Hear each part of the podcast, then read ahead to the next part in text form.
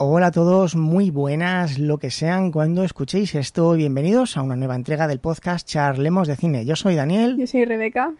Y bueno, hoy volvemos a jugar con el tiempo. Se supone que hoy es 25 de junio y por supuesto toca entrevista. En esta ocasión vamos a por los efectos especiales.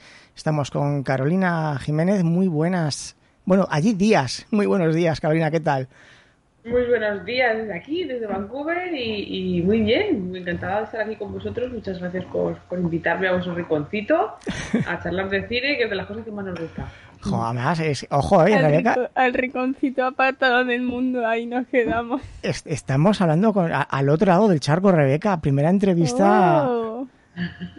Ojo, y además, ¿qué, ¿qué, tal es Canadá en invierno, quitar la nieve y esas cosas? No, no es, tan, no es tan malo. Suena a todo el mundo cuando digo que estoy en Canadá, oh, qué frío, qué frío. Sí, pero no. Es decir, yo estoy en Vancouver, que es la ciudad menos fría de Canadá. O sea, yo aquí nieva muy poco. Estoy en la frontera, estoy en la costa oeste, en la costa pacífica, en la costa oeste, frontera casi con, con Estados Unidos. Y aquí no hace más frío que en Madrid, por ejemplo. O sea, el frío en cuanto a grados centígrados no hace más frío que en Madrid. Eso sí, llueve más entonces la temperatura es parecida a Galicia, parecida. Lleva un par de veces en invierno, pero pero es un clima así. Le llaman Vancouver, para que os hagáis una idea. llueve bastante en, otoño y invierno, pero no hace excesivo frío. O sea, lo, de, ah. lo de seis meses a 40 bajo cero y salir con la pala todas las mañanas a quitar nieve, eso es de la otra costa, de la costa ah. atlántica. Y ahí sí que, ahí sí que no, yo no, sería capaz ni yo. Entonces elegiste muy bien el, el marcharte. bueno, ha tenido suerte. Bueno, permíteme que, lea una, la primera frase que tienes sobre ti en tu, en tu página personal, que es que me ha hecho mucha gracia, y así ya empezamos a entrar en materia, que es CG Artist de profesión, escéptica de mente y científica de corazón, de corazón. Muy, muy bonito, ¿no? Y además tres cosas muy... ¿Nos puedes comentar un poco? ¿Por qué aplaude usted, joven? Por si acaso. Ah, bueno.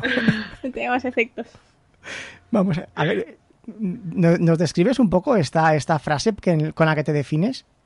Pues yo siempre, yo desde pequeña quería ser científica. Pues la ciencia siempre ha sido para mí importante. No pudo ser profesionalmente, dedicarme a la ciencia, que me había gustado, pero, pero nunca lo he abandonado. Yo creo que la ciencia es algo que, que ha estado siempre conmigo y soy muy devoradora de divulgación científica y estoy siempre pendiente de lo que pasa por el espacio y, y en cuanto puedo colaboro con científicos desde mi campo como me es posible y el escepticismo es pues una, una manera de pensar, ¿no? una, que, va muy de la mano de, del ser científico, no ya como profesión, sino de científico como filosofía de vida y, siempre me ha parecido importante. Así que son tres rasgos que más o menos me, definen.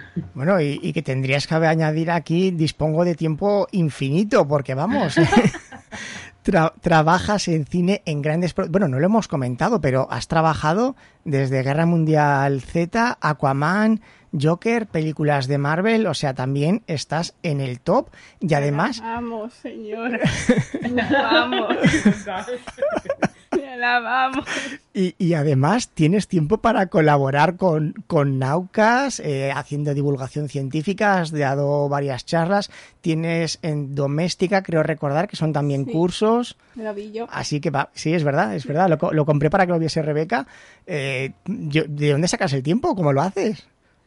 Pues pues como hacemos todos, porque vosotros que sois también entusiastas de vuestras cosas, que es lo que tienen los frikis, al final acabamos sacando tiempo de donde no lo hay para hacer las cosas que nos gustan. Eso no soy solamente yo. yo todos, todos los frikis que conozco que hacen cosas de estas, porque esto, este podcast tan maravilloso que hacéis vosotros, lo hacéis por amor al arte en vuestro tiempo libre, que lo sé yo. Hombre, por supuesto. Ah, pues, pues eso hacemos, eso hacemos todos los demás. Tengo la suerte de que sí, de que tengo un curro que me gusta mucho y, y que me quita las horas justas, es decir, la jornada laboral salvo momentos de, antes de la entrega de, una película, que a lo mejor sí que se lleva algunas horas extras, pero lo normal es que, es que no me lleve demasiado tiempo. Y el resto de mi tiempo libre, pues como cualquier friki que se preste en este planeta, lo dedicamos a hacer las cosas que nos gustan y a compartirlas con los demás, pues por redes sociales, por nuestro canal de YouTube o por o por como nos dejen y se pueda. Así que no, yo no hago nada que no hagáis vosotros. sí, bueno, pero también es un poco lo de en casa de herrero cuchara de palo, ¿no? Eh, tienes ganas de seguir difundiendo sobre tu trabajo, lo cual me parece precioso, la verdad. Lo que sí que no tengo ganas es de hacer más, de seguir trabajando en efectos visuales de cuando, cuando apago el ordenador del curro. Eso, ya, te- eso ya lo he hecho bastantes horas. Pero hablar de cine y hablar de lo nuestro y, y divulgar y hacer. Eso sí, es que si, si Ah. me estoy quieta yo me ahogo. Ah, vale, Entonces, di- diseñar en casa porque te aburres, no, pero hablar del tema No. sí. Vale. Exactamente. Vale, perfecto. Eso me cuadra mucho más. Bueno, Rebeca, ¿hace usted alguna pregunta? Tú primero. Pero si llevo yo cinco, no puedo. llevo cinco minutos Mi preguntándole. religión no me prohíbe hablar la primera.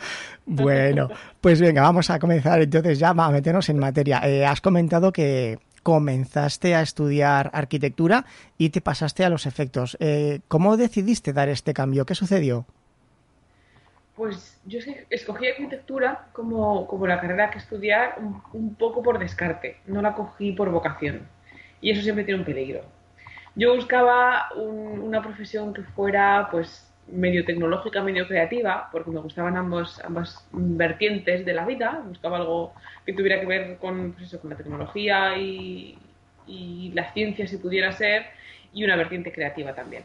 Y la arquitectura parecía perfecto, parecía encajar. Pero ya te digo, la cogí por descarte porque era la mejor de las opciones, no porque fuera mi vocación. Así que, pues no, pues yo seguí, y sobre todo porque me gustaba muchísimo el cine, pero yo no sabía ni si me pasaba por la cabeza que yo me pudiera dedicar al cine.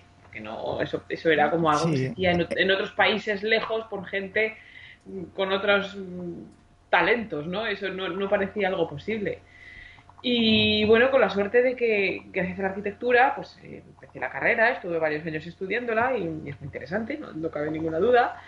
Y tuve mi primer contacto gracias a arquitectura con los primeros software de representación virtual en 3D, porque hacíamos nuestros planos para, para los proyectos de clase y construíamos nuestras maquetas, pero ya empezábamos a levantar en 3D, en realidad virtual, vaya, eh, los, los proyectos de clase.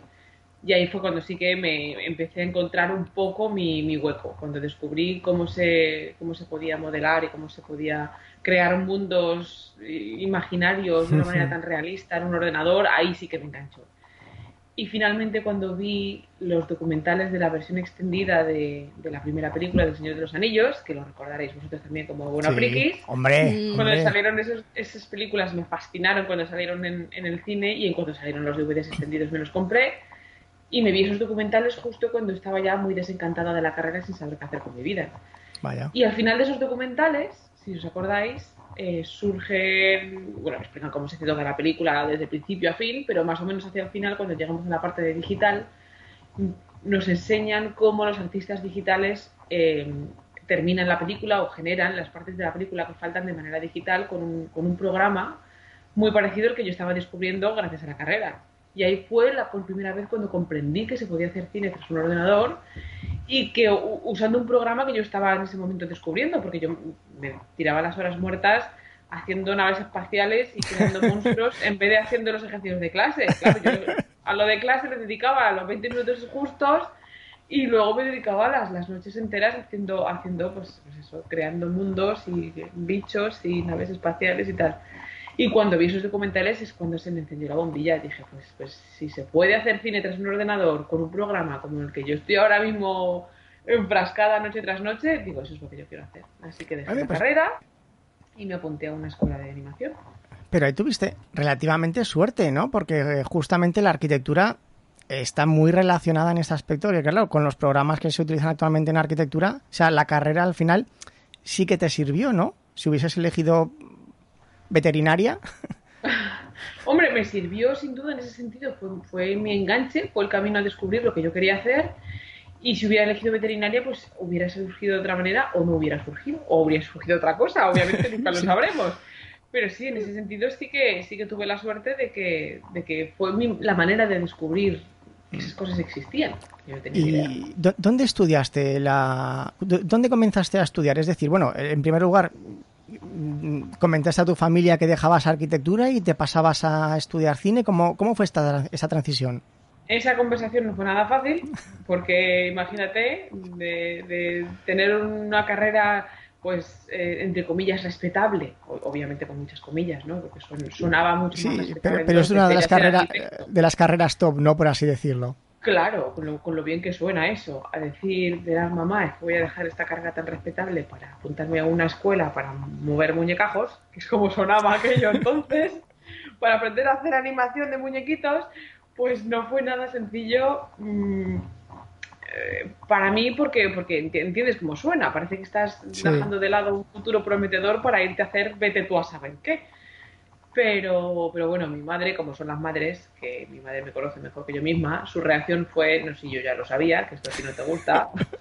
A mí que me vas a contar que soy tu madre, ya me lo estaba yo oliendo, así que dime qué, dónde quieres hacer y vamos a por ello. O sea, mi, mi madre siempre me apoyó, con, probablemente con el susto en el cuerpo también, pero, pero obviamente no puedes ser demasiado feliz haciendo lo que no te termina de gustar cuando hay otra cosa que te gusta más que estás en el momento oportuno para dejarlo uno y empezar a hacer lo otro, pues había que arriesgarse, podía haber salido fatal. Sí. Por supuesto, pero bueno, no fue el caso. Bueno, tú, ya llevabas eh, ese, esas horas de, hacer naves espaciales y monstruos, ¿no? Quieras que no, el, el empezar en la escuela te resultaría más o menos sencillo porque ya estabas un poco acostumbrada. Fácil. Bueno, relativamente porque cuando, claro, yo, yo empecé con el 3 de Studio Max, o sea, que te digo, como hacer las naves espaciales y los monstruos y eso, pero obviamente lo estaba haciendo todo mal. Y yo no, yo no tenía ni idea de cómo se hacía y empezaba las cosas, pues claro, como cuando te dan una herramienta que es muy complicada, que no has visto en tu vida y por muy, mucho entusiasmo que tengas, pues sin, sin base ninguna, pues yo iba un poco al, al tuntún, claro, y cuando vi en clase cómo las cosas se hacen de verdad, dije, ah, vale. o sea que yo lo que iba era con mucho entusiasmo, mucho, mucho. ¿Y la, la, escuela que era? ¿Tiene alguna certificación, alguna garantía o, cómo estaba el tema para, para, estudiar esto? Bueno, me imagino que habrá cambiado mucho.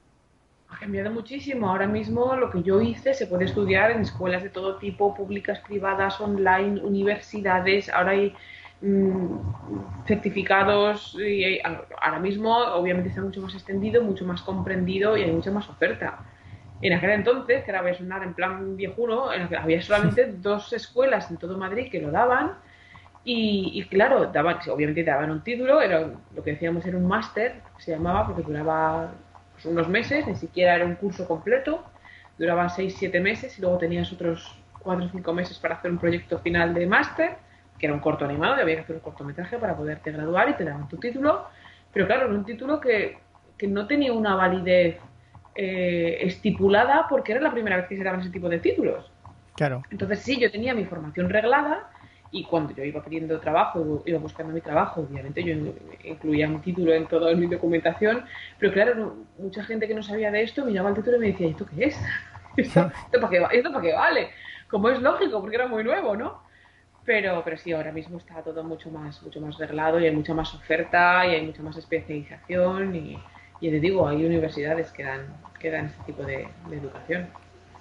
Y bueno, terminaste la, la, carrera y cómo fue comenzar a, buscar trabajo. Me imagino que tu currículum sería tu proyecto final de, carrera, ¿no? Me imagino.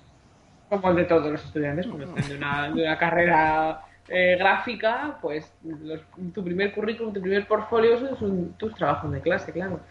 ¿Y cómo buscas trabajo de esto? Pues con suerte, porque claro, era también una disciplina que se estaba empezando a conocer en ese momento. Entonces, yo como había estudiado arquitectura, pues en ese sentido tenía un poco de ventaja porque estábamos en pleno boom inmobiliario también en Madrid y había muchísimas constructoras, estaban construyendo muchísimos pisos y había mucha, mucha, eh, pues, mucha construcción nueva y había muchos promotores de, inmobiliarios, entonces todos, muchísimos pisos que todavía no estaban en construcción querían su proyecto en 3D para poder intentar vender los pisos antes de, construirlos, si os acordáis de aquella época. Sí, sí, bueno, yo sí, claro, Rebeca no. pues en, en, ese sentido no fue difícil encontrar ciertos trabajos, claro, de freelance al principio, para empezar a hacer este tipo de cosas eh, pues, inmobiliarias, incluso decoración de interiores, eh, cosas que pudieran hacerse en 3D antes de estar construidas, pero claro, yo quería irme al cine, yo quería trabajar en el cine, yo no, yo no había dejado arquitectura para trabajar en, la construcción. Correcto. Así que me busqué todo, todos los, trabajos más raros que se te puedan ocurrir, los busqué y, participé, pues ya te digo, pues desde en anuncios de yogures, eh, eh, trabajé para un dentista explicando en 3D mm, operaciones dentales, eh, para diseñando teléfonos móviles en 3D para compañías de telefonía. Mm, anuncios para internet, eh, qué sé yo, en cualquier cosa, una, escuela, una escuela de, de, farmacia, unas cosas de lo, de lo más locas banners para bancos, cualquier cosa donde yo pensaba que se podía hacer algo de 3D, que pudiera ampliar un poco el, el espectro del tipo de trabajo que yo podía tener en mi portfolio e irme acercando poco a poco al mundo audiovisual, hice de todo, y unas cosas. ¿Y, tu primer acercamiento al mundo del cine, cuál fue? ¿Y pues cómo? Mi primer acercamiento al mundo audiovisual, más que del cine, fue cuando, gracias a todo este tipo de pequeños trabajos de todos los colores, Em, conseguí participar en la recreación virtual de los entornos virtuales de la serie de televisión española Águila Roja. Ah. Había, había, una productora que estaba generando todos, todos esos entornos virtuales y andaban escasos de personal, les llegó mi currículum y me ofrecieron participar con ellos. Así que pude generar, diseñar y texturizar los edificios de los entornos lejanos de, la serie de Águila Roja de televisión española. Y eso ya empezaba ya, eso ya, ya tenía mejor pinta. Ya, ya, pintaba. Dice, bueno, son casas. el camino adecuado ya. Son, son casas, son pisos, pero ya es otra cosa. Exacto, pero ya, es por una serie de la televisión, eso ya no va tan mal. Y, y gracias a esa experiencia, obviamente yo cada vez que tenía una experiencia nueva, ampliaba el currículum y, la reel y lo volvía a mandar a todo el mundo. Pero a todo, cuando digo a todo el mundo, digo miles y miles de emails a todo el mundo buscando más oportunidades.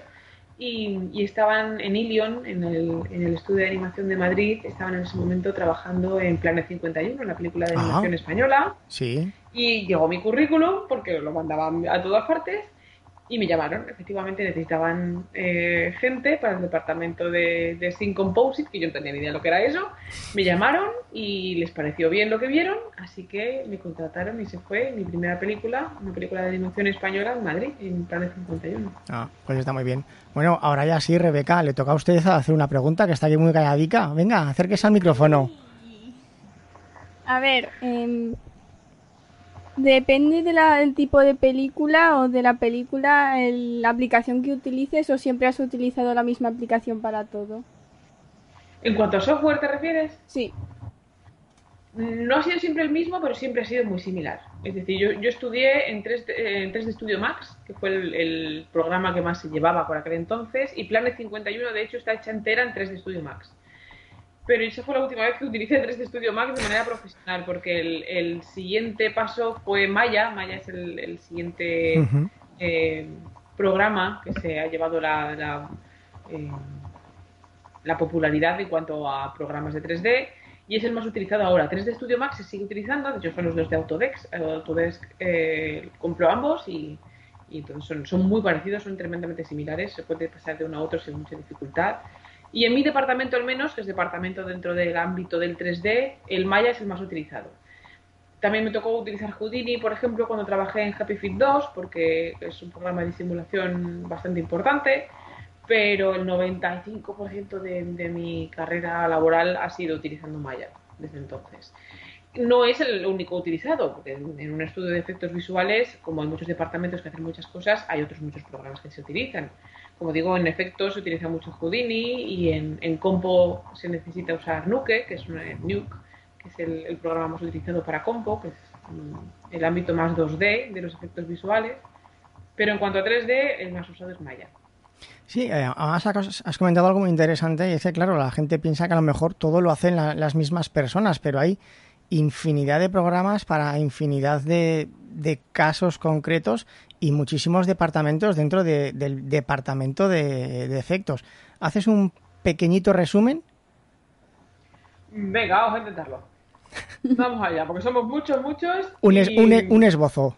Un esbozo. Pues efectivamente, un, estudio de efectos visuales de tamaño mediano-grande, es decir, de los que trabajan en, películas, em, pues puede tener hasta 400 personas, 400. Madre de Dios bendito. Bueno, 400 es la media, nosotros estamos ahora mismo en 400, 300 y 400. Obviamente los hay medianos, los hay pequeños, y eso no quiere decir que hagan peor trabajo, ni muchísimo menos, porque muchas veces los estudios medianos y pequeños están muy especializados en, alguna cosa concreta que se les da de maravilla y tienen pues eso, mucho trabajo también. además, eso es algo muy importante, la, especialización. Nosotros solamente hacemos pájaros, por decir algo. Y, realmente, como están tan especializados, siempre que alguien necesita algo así, los, los busca a ellos. Exacto, y eso nos pasa, pasa a los pequeños, a los medianos y a los grandes. Nos pasa también a nosotros. Por ejemplo, yo trabajo en, en el estudio Scanline, que llevo con ellos ya cuatro años, estoy muy contenta. Y una de nuestras especialidades es la simulación de fluidos. Es decir, el, estudio se levantó eh, gracias a que el dueño del estudio, el fundador de la empresa, creó, que es un genio de la programación, creó él solito un, un, simulador de fluidos muy bueno, muy potente, que no existía nada parecido en el mercado, y usando ese simulador de fluidos de semilla, por decirlo de alguna manera, levantó el resto del estudio. Con lo cual, el simulador de fluidos que nosotros tenemos, solo lo tenemos nosotros, funciona estupendamente. Entonces, cuando hay alguna secuencia en alguna película donde hay que simular fluidos, y por fluidos me refiero obviamente a agua o a cualquier tipo de material que se vaya a mover similar uh -huh. a un fluido y entonces eso nos toca a nosotros, por eso nos toca trabajar en películas como Aquaman, donde hay mucha agua, o como Megalodón, donde hay mucha agua. Cuando veáis grandes masas de agua simuladas digitalmente, ahí habéis estado. Solemos ser nosotros. Es que además los líquidos es muy, muy complicado. Yo no sé si la gente recordará los videojuegos de finales de los 90, primeros del 2000, que ya se hacían en 3D, que el agua eran cuadrados, los Tomb Raider, por ejemplo, y es cierto que es que simular un fluido que puede parecer una chorrada es sumamente complejo y difícil que quede natural. Es complejo porque, claro, trabaja con parámetros pues como la viscosidad, la fluidez, la transparencia, la reflexión de la luz. Es, es, tremendamente complejo, además se tiene que mover de cierta manera, hablamos de gravedad, de empuje, y cuando encima tenemos tsunamis, pues suele haber viento. Entonces es, es una de las, de las simulaciones más complejas que se pueden dar. Entonces, por eso, eh, en este caso, pues, nuestro simulador, que no es mi departamento, así que no me preguntes cómo funciona, porque no tengo ni idea. Porque no, yo no estoy en el departamento de Flowline, que es como se llama nuestro simulador, pero mis compañeros, que son unos, unos genios en esto, pues saben mucho de ello y, y es, es, muy complejo, efectivamente es muy complejo. Sí, y aquí, aquí te hay, hay, hay otro problema, ¿no? Que es que muchas veces la gente dice, bueno, pero si eso lo hace el ordenador, ¿no? Siempre que se tiene un trabajo relacionado con, con ordenador. Dice, lo hace el ordenador. Esto sí, aquí, claro. vamos Como a si fuese el magia. respeto, Vamos a bajar el Claro. respeto por todos. Sí, Como si fuera a dar una tecla y control H de Hobbit, empezar el Hobbit. Claro. exactamente. No, pero si yo tengo yo tengo un primo con, con 14 años que, que hace una, unos efectos que, que parecen de Star Wars, que es maravilloso. Y no, lo, y no lo dudo, que los chavales de 14 años ahora Al- mismo lo petan. Al Pero- TG4 y te sale todo ya hecho, no necesitas hacer nada, un segundito Eso y es muy está. fácil. Está hecho por ordenador. Qué morro, así cualquiera. Pues he oído esas cosas.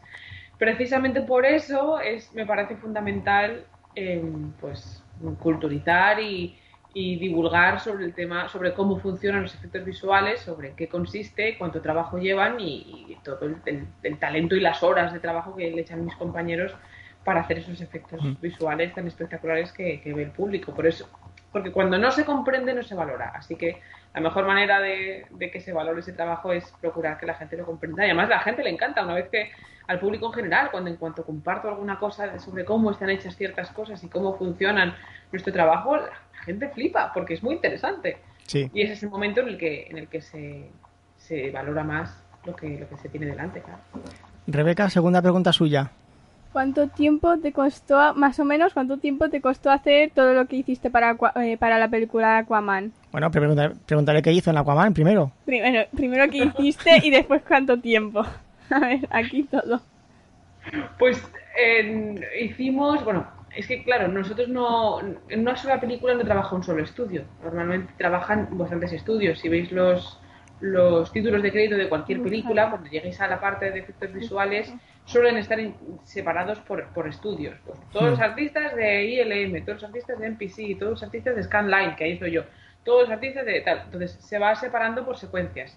A Scanline le suelen tocar, en el caso de Aquaman, las secuencias con mucha carga de agua, por ejemplo, pero claro, nunca se sabe cuántas. Hay estudios que les tocan una secuencia o dos, a otros estudios les tocan 13 secuencias, entonces dependiendo de cuántas cuántas secuencias haya tocado a cada uno, cuántos y, cómo de largas sean, porque hay secuencias de tres planos y secuencias de 800 planos, entonces eh, no todos los estudios tienen por qué haber trabajado en la misma proporción en una, en una película y no todos los estudios les tocan hacer el mismo tipo de efectos. Los hay más complejos, más sencillos, los hay que llevar más tiempo y los hay que llevar menos. Y, y hay estudios más grandes y más pequeños. Con esto quiero decir que, que es muy difícil cuantificar qué parte qué porcentaje de la peli hicimos nosotros o hice yo, claro, porque dentro del mismo de mi estudio, pues pudimos trabajar 100 personas en la misma película durante bastantes meses, con lo cual es muy difícil de cuantificar. Pero sí, lo que nosotros nos dedicamos, yo como estoy en el departamento de layout, mi parte siempre es el trabajo de cámara y de composición de escena y, y de narrativa visual respecto a la cámara, pero no me encargo de las simulaciones. mi trabajo de cámara y de, y de, composición de los elementos de la escena es lo que yo paso a los demás departamentos, incluidos el de, el de Flowline, el de simulación de fluidos, que generan su trabajo, pues mirando a través de la cámara que yo les paso y alrededor de los elementos que, que, que componen la composición de la escena, bueno, la redundancia, y, y, mirando a través del tiro de cámara que yo les doy. Así que, ¿cuánto tiempo estuvimos? Pues es que no lo sé, yo creo que fueron como tres o cuatro meses. Pero ya os digo, es muy una, una, fracción muy pequeña, que tampoco sois los únicos. Claro, a lo mejor la gente piensa que si os encarga a vosotros los efectos de Aquaman y piensan que hacéis todo. Y, como dices, hay muchísimas productoras haciendo muchísimas partes distintas. Se suele dividir por secuencias normalmente. Entonces, es que es verdad. si tocan tres secuencias, de esas tres secuencias sí que lo hacemos todos nosotros, pero solo de esas secuencias que nos han tocado a nosotros. Las demás secuencias las han hecho otros estudios con los que estamos en constante comunicación, por supuesto, porque el trabajo tiene que quedar homogéneo siempre, pero, pero eso está muy, muy dividido, sí. Joder, es que si tuvieseis que hacer un estudio todo, años, ¿no? Bueno, en el Hobbit lo hicimos todo en, en Hueta. Es el único, el único caso que se me ha dado a mí es que, claro, en, en Nueva Zelanda, como Peter Jackson quería que el Hobbit se hiciera todo en Nueva Zelanda, y Weta, que es el estudio de efectos visuales de Peter Jackson, que está en Nueva Zelanda, y él quería que se hiciera todo allí, pues se hubo que hacer las tres películas del COVID, todas en Nueva Zelanda, y todas las hizo un mismo estudio de efectos visuales. Y no era una peli, eran tres. Así que en ese caso sí que lo hicimos todos nosotros, y pues llevó más, más de un año por peli. Jo, ¡Qué barbaridad! y fue un trabajo tremendamente grande, porque eso sí que lo hicimos todos nosotros vamos. Pregunta joven. Tú sigue, ya que has empezado, sigue. Bueno, venga, pero si es que le cuesta arrancar. Volviendo un poco, dando un pequeño paso atrás a, lo que la gente dice que su, su primo pequeño hace efectos especiales, es cierto que cuando los efectos especiales son muy buenos, no se notan que son efectos especiales. Pero cuando ha faltado tiempo para hacerlos o, o X problema y se notan, la gente enseguida, Rebeca, por ejemplo, la pantallita verde. Sí, que, no puedo, no puedo. Y es, sí que es cierto que. Capitana Marvel, por ejemplo, que hubo una que era lógicamente. Al final se notaba un poco, sí. Se notaba y yo me quedé. ¿Cómo lo pueden hacer así? Bueno, pero eh, eso me imagino que será falta de tiempo, pero bueno, aquí tenemos el ejemplo de Rebeca, cuando son muy buenos no se notan pero en cuanto hay algo, por ejemplo, un fluido que, no esté bien hecho, como sabemos cómo se mueve el agua, decimos, es que el agua no se mueve así.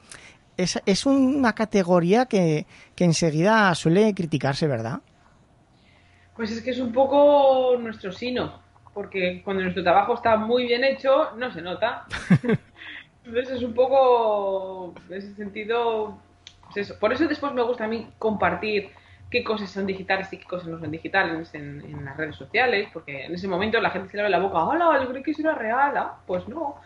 Y efectivamente cuando los efectos visuales no son perfectos, no han quedado imperceptibles, es porque obviamente, bueno, primero porque la perfección no existe, lo que podemos es distraeros para que no os deis cuenta, pero, pero la perfección en sí no existe, y suele ser por falta de tiempo también.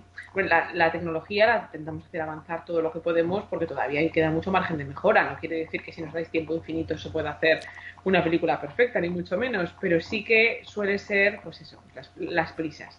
Normalmente las, las, los efectos en los, en los planos que sean más fáciles de detectar que son digitales son aquellos en los que ha habido menos tiempo, porque siempre vamos con el tiempo pegado al culo. Siempre. Siempre, siempre. se va acercando la fecha de estreno y como siempre hay retrasos y siempre hay, pues eso, pequeñas cosas que pueden mejorarse y, cambios que nos piden en el, cliente en el último momento y pues, pues obviamente es una maquinaria que está constantemente echando humo y al final del proyecto pues obviamente se quedan cosas que, que las dejas como están porque no te da tiempo a hacer más pero que si te dieras más tiempo las harías mejor. Pero eso pasa en cualquier trabajo creativo, en cualquiera. A ver, Rebeca. A ver, de primero, ¿dónde guardas tu paciencia para administrarla tan bien? Y de segundo, de segundo, eh, a, tu, a ti te dan un mapa o una cosa que te dice tú tienes que hacer esto así. Storyboard o similar. o te dejan a veces poner tus propias ideas. Pues lo de nuestras propias ideas es complicado, lógicamente, porque si le dieran, como os digo, somos muchísimos, si nos dieran a todos libertad para aportar nuestras propias ideas, eso sería un caos no terminaríamos nunca. Entonces, bueno, nosotros somos, somos instrumentos de una orquesta y tiene que haber un director, porque si cada instrumento de la orquesta toca lo que le da la gana, ahí no suena nada. Entonces, lógicamente, hay un director, hay un director de la película y hay un supervisor de efectos visuales, que es el que supervisa mm, todo lo que hacemos, los, todos los estudios para la película, siguiendo las directrices del director. Dentro de cada estudio, cada proyecto tiene también su supervisor de efectos visuales, que es el que se va a asegurar de que el trabajo de todos los departamentos sea homogéneo. Y dentro de cada departamento hay un lead por proyecto que se encarga de que todo el mundo dentro del todos los artistas que estén trabajando dentro de ese departamento, en ese proyecto, hagan un trabajo también homogéneo y todo el mundo esté informado y estemos todos trabajando más o menos eh, de la misma manera. Entonces está muy jerarquizado y las instrucciones nos suelen llegar desde arriba pues bastante, bastante detalladas. Sí que tenemos una especie de, mapa, como dice Rebeca, que vamos siguiendo, que es el previs. el storyboard se suele hacer antes de la preproducción, o sea, durante la preproducción, y se suele convertir en un previs o una previsualización o una animática. Hay gente que lo llama animática, que no es más que un storyboard animado. Es una versión muy rudimentaria de la película que nos permite calcular tiempos, nos permite contar, contar planos, porque en un storyboard no es fácil contar planos, ni enseñar tiempos, ni velocidades de cámara, ni nada por el estilo, pero en una animática ya sí. Y entonces es como nuestro, nuestra base, nuestro boceto para comenzar a trabajar.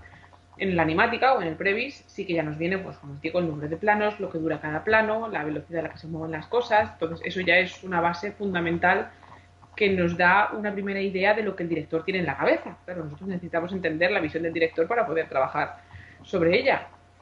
¿Y cuánta libertad nos dan para proponer cosas? Normalmente poca. Especialmente si son trabajos, son proyectos mm, de grandes presupuestos y grandes blockbusters. Por ejemplo, cuando trabajamos para Marvel, normalmente no hay margen para proponer prácticamente nada porque Marvel lo tiene muy claro y están siempre encima de ti y hay que y son muy estrictos en cuanto a lo que quieren y a lo que no. Entonces, pues, normalmente cuando los proyectos son se juegan mucho, por decirlo de alguna manera, hay mucho, hay mucho presupuesto en juego y hay mucho taquillazo en juego, entonces son más estrictos y tenemos menos libertad de movimientos. Pero curiosamente, cuando el proyecto es menor, cuando es un proyecto de menor presupuesto y de menor expectativa, y cuando pues, pues eso, tiene, tiene menos peso de taquilla y cosas por el estilo, pues tenemos un poco más de margen de mejora porque hay mucha menos presión. Entonces estoy pensando en Power Rangers, por ejemplo, o en Megalodon. Mm. Son, fueron proyectos que, como os digo, de, mucha menor presión, en la que sí que se nos daban instrucciones del tipo, pues haz que el plano sea interesante. O haz un movimiento de cámara que quede bien. Entonces, cuando, cuando nos llegan instrucciones tan, tan vagas, dices, ay, estupendo. Eso quiere decir que puedo proponer cosas y, y si gustan, pues para adelante. Pero no, no suele ser así en todos los proyectos. Cuando, mm. cuando hay grandes presupuestos que, que cuidar pues son más estrictos y nos tenemos que ceñir lógicamente lo que diga el director. el, típico refrán de los experimentos con gaseosa, ¿no? Exactamente. Exactamente, tú lo has dicho. Pues, pues, jugar con gaseosa muchas veces es lo más divertido. Sí, hombre, para aprender sobre todo. Bueno, y, no, no, y para, y para tener la creatividad también un poco en marcha. Cuando ah, un proyecto de esos también, porque sabes que va a ser más divertido, pues a poder aportar algo más, simplemente, en vez de solo seguir órdenes. Sí, porque me imagino que Disney dirán, aquí no se toca ni una coma, ni... ni, ni es, más complicado. No, a veces pasa, no te voy a decir que nunca, o sea, alguna vez tienes, pero, pero es más complicado. Una vez al año no hace daño. Bueno, bueno y, ya para ir terminando, eh, ya hemos hablado de los, de los tiempos y me gustaría poner como ejemplo para la siguiente pregunta la, la trilogía de, del Señor de los Anillos, que le hemos mencionado bastantes veces, que Rebeca llegó un momento que incluso eh, se olvidó de que Goyum era eh, generado por, ordenador. Claro, lógicamente Goyum no, no existe. señor, y, ahora me lo y más o menos, y más o menos las la saga de, de, Harry Potter, que podemos ver que Harry Potter ha envejecido peor y me imagino que será por, por las prisas, porque claro, era película tras película, año tras año, los tiempos... Por el actor de Dumbledore creo que era, que lo hicieron No, tan es- rápido. en El Señor de los Anillos filmaron todas a la vez por si se moría el pobre Dumbledore, que ese es el actor más poderoso del mundo, es, es Dumbledore, es Magneto, o sea, Es, es, es el dios. ese- Gandalf. Yo creo que queréis decir Gandalf. Gandalf, sí, Sí, Gandalf. Uh, uy, lo que habéis dicho.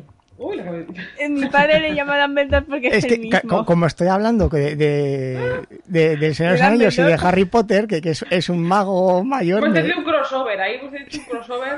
Hay, hay de sagas. demasiados. ojo, pues Dumbledore no desencajaría con, No. con No, Gandalf. de hecho, a Ian McKellen le ofrecieron el papel y lo rechazó para hacer Gandalf. O sea que, efectivamente, claro que cuadra. Sí, sí, sí. Entonces, bueno, el, el- el tiempo. ¿Cómo es el tiempo? Es decir, pongamos un ejemplo. Tenéis un plazo de un mes y tenéis un presupuesto de un millón, por poner los números cl- mm, claros. Sí. Si dicen, eh, os vamos a reducir el tiempo a dos semanas, pero os vamos a aumentar el presupuesto a dos millones. ¿Esto funciona así o el tiempo sigue siendo, el- es como el pollo? Eh, horneé un pollo una hora a 180 grados, pues lo pongo a 360 media hora y me sale igual y se te quema. ¿Cómo, cómo funciona aquí el- los Pues tiempos? un poco parecido al pollo. es decir, con más, con más dinero se puede contratar más gente y se pueden comprar más equipos. Equipos me refiero a ordenadores. Efectivamente, cuanto más dinero tengamos, más vamos a aprovechar el tiempo, porque más, más, más manos podemos poner a trabajar y más ordenadores podemos poner a renderizar. Pero un poco como en lo del pollo, no es tan sencillo, porque las personas que contrates de nuevas para poder reducir el tiempo, pues van a ser personas que no van a conocer bien el pipeline, que no van a conocer bien el proyecto, a las que tienes que entrenar, que vienen también con sus, pues eso, vienen, vienen de nuevas. Y los ordenadores que traigas, pues por mu- mucho, por muy rápido que rendericen, eh, lo que vayas a mandar a renderizar tiene que tener una calidad mínima previa antes de poder mandar a renderizar. Entonces, obviamente más presupuesto ayuda, pero no sustituye, porque el trabajo, hay, hay un tiempo mínimo necesario para que el trabajo quede impecable. Y, y ese es el tiempo también que necesita el equipo de no solamente de experiencia en sí, sino de, familiarizarse con el proyecto, de familiarizarnos unos con los otros, de familiarizarse con el pipeline, porque cada estudio tiene su propio pipeline. Por- aunque tú tengas 15 años de experiencia, si llegas a un estudio nuevo, tienes que conocer cuál es el pipeline, es el, el método de trabajo, cómo se importan las cosas, cómo se exportan los archivos, cómo, cuáles son los, los atajos nuevos, característicos de cada uno de los proyectos, eh, los plugins propios de cada casa, porque aunque utilicemos todos los estudios los mismos programas, luego tenemos nuestros propios mm, programadores que generan herramientas propias de la casa, por pequeñas que sean. Entonces, todo eso lleva un tiempo que cuando alguien nuevo llega, tardas un tiempo en familiarizarte con todo, comprenderlo todo y ser 100% productivo. Y otra cosa que tampoco funciona es cuando metes prisa, meter horas. Dices, bueno, pues a los artistas que tenemos les metemos más horas.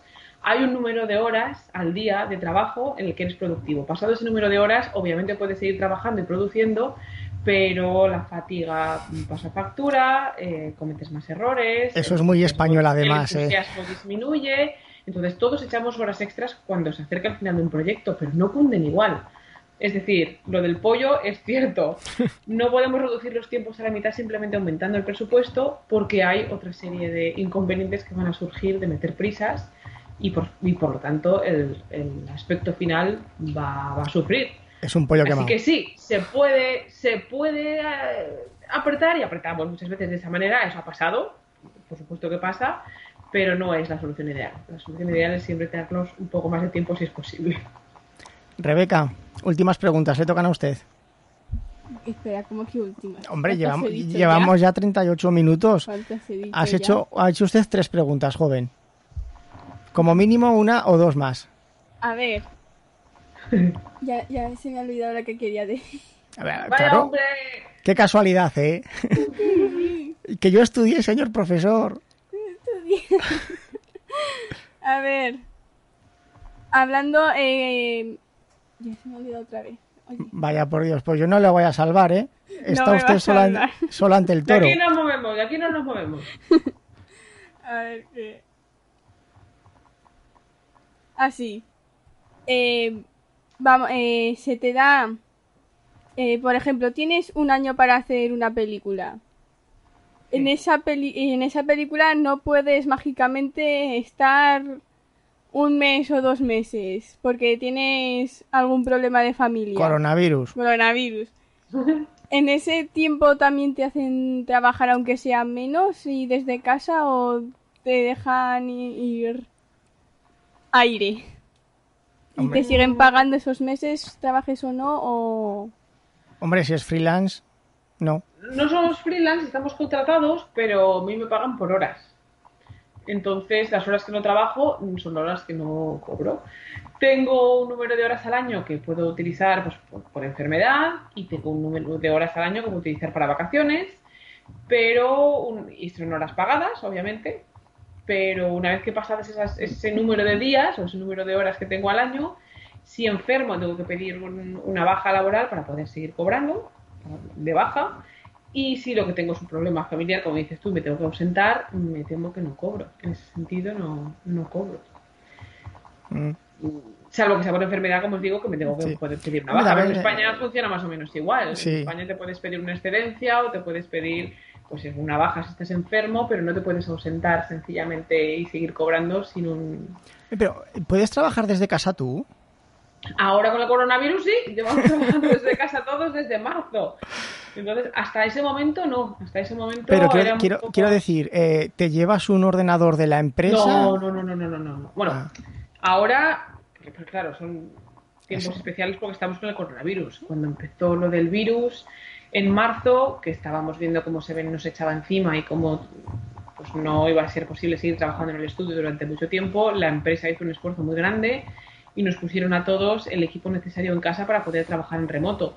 Y eso no quiere decir que nos dieran ordenadores a todos, porque nosotros ya trabajábamos en remoto porque nuestros ordenadores mm, no están físicamente en nuestras bajo nuestra mesa, como es la manera tradicional, Sí, utilizáis sino que nuestros ordenadores están exactamente están en un servidor independiente y nosotros desde nuestras mesas del estudio tenemos unos conectores que conectan a través del servidor con nuestros ordenadores de trabajo.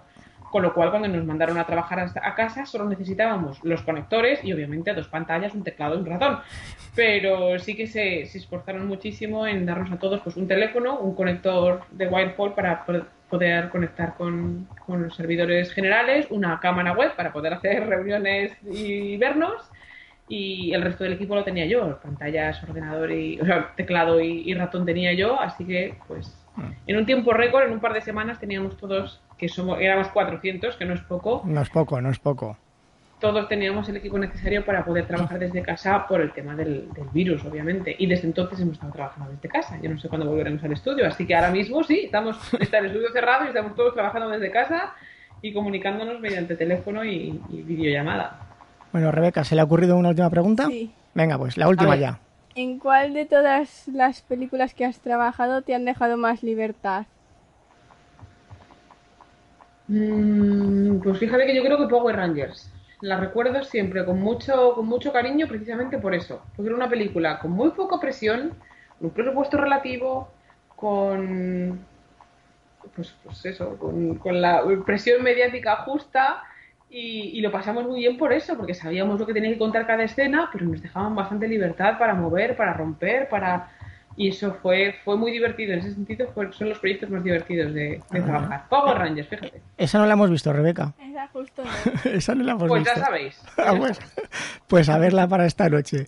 Bueno, pues, pues ya está, pues ya están todas las preguntas, ya 43 minutos. Ojo, eh, yo pensaba 45, 43, 43, nada, ahora 45. pensaba en 45 minutos, así que perfecto, pues no te robamos más tiempo, Carolina. Muchísimas gracias de verdad por tu tiempo. eh, que vaya bien allí en, No, ha en sido Canadá. Un placer, chicos, cuando queráis, ya sabéis dónde estoy, así cuando os dé la.